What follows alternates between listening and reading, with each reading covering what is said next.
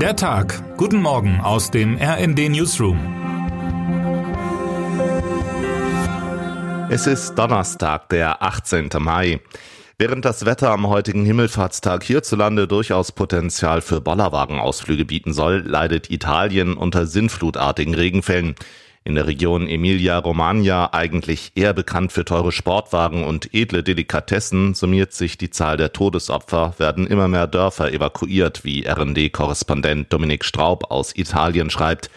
Wegen der außergewöhnlich heftigen Niederschläge seit Wochenbeginn traten 21 der insgesamt 23 Flüsse in der Region über die Ufer.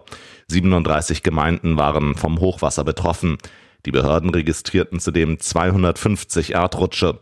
Der Zivilschutz berichtete von etwa 50.000 Menschen ohne Strom und 100.000 Leuten ohne Mobilfunknetz. Ein großer Teil unseres Territoriums ist nicht wiederzuerkennen, erklärte der Präsident der Region Emilia-Romagna Stefano Bonaccini gegenüber dem italienischen Fernsehen. Vor allem die Po-Ebene leidet seit vielen Monaten stark unter Wetterextremen. Erst im vergangenen Jahr erlebte Norditalien die schlimmste Dürre seit 70 Jahren mit Milliardenschäden in der Landwirtschaft. Und nun folgt das andere Extrem. In 36 Stunden habe es pro Quadratmeter durchschnittlich 200 Liter Wasser geregnet, in manchen Gegenden sogar 500 Liter, erklärte Zivilschutzminister Nello Musumeki. Normalerweise seien es in jenen Regionen 1000 Liter Wasser in einem ganzen Jahr. Eines der kommenden fünf Jahre könnte das wärmste seit Beginn der Wetteraufzeichnung werden. Das prognostiziert die Weltwetterorganisation WMO in ihrem am Mittwoch erschienenen jährlichen Klima-Update. Die WMO erwartet für die nächsten Jahre neue Temperaturrekorde. Einfluss darauf nimmt etwa das Wetterphänomen El Niño, das der Erde bald weiter einheizen dürfte.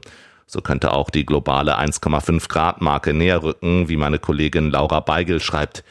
Wie sehr werden außergewöhnliche Wetterlagen wie der steigende Meeresspiegel unser künftiges Leben beeinflussen? Ein Blick nicht nur nach Italien, sondern vor allem nach Indonesien lehrt, es scheint nun wirklich an der Zeit, sich mit dieser Frage auseinanderzusetzen. Weil die indonesische Metropole Jakarta im Meer zu versinken droht, plant die Regierung des Inselstaats eine neue Hauptstadt. Nusantara auf der Insel Borneo soll die Erfüllung des Traums werden, wie Natur und Mensch in friedlicher Koexistenz miteinander leben. Die grünste und nachhaltigste Stadt der Welt, erklärt mein Kollege Thoralf Kleven aus dem RD Hauptstadtbüro. Bereits im nächsten Jahr sollen die ersten Behörden umziehen. Die Zeit drängt. Schätzungen zufolge liegen bereits zwischen 20 und 40 Prozent Jakartas unter dem Meeresspiegel. Bis 2030 könnten es 80 Prozent sein. Trotz einer Seemauer, die seit Jahren errichtet wird. Am nördlichen Stadtrand Jakartas haben Messungen ergeben, dass sich der Boden jährlich um bis zu 10 Zentimeter absenkt, manche Gebäude gar um jährlich 25 Zentimeter. Zwei Ursachen gelten als ausgemacht, wie Kleven schreibt, der durch die globale Erderwärmung steigende Meeresspiegel und die illegale Entnahme von Grundwasser. Auch andere Metropolen im Süden und im Südosten Asiens sind von diesen Entwicklungen betroffen. Die Situation in Italien hat auch Auswirkungen auf das Sportgeschehen in dieser Woche. Die Formel 1 beugte sich der Unwetterkrise und lauter Kritik von Politikerinnen und Politikern und sagte das für Sonntag geplante Rennen in Imola gestern ab. Es wäre nicht richtig, in dieser schwierigen Zeit für weiteren Druck für die lokalen Behörden und Sicherheitskräfte zu sorgen, hieß es nach Beratungen der Formel 1 Spitze mit den zuständigen Ministerien, der Regionalverwaltung und dem italienischen Motorsportverband. Termine des Tages.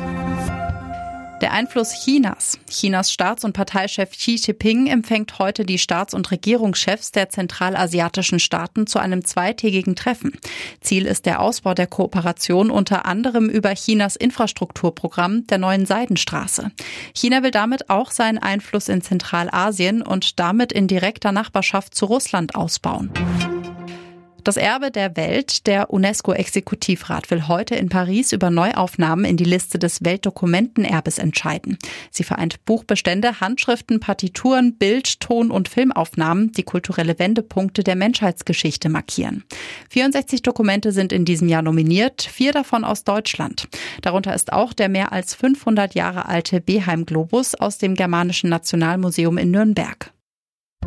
Was heute wichtig wird.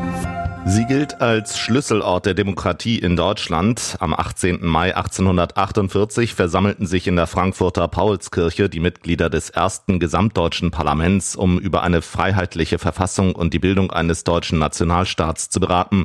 Das Gebäude symbolisiert hierzulande wie kaum ein anderer Ort die Tradition einer demokratischen und freiheitlichen Verfassung.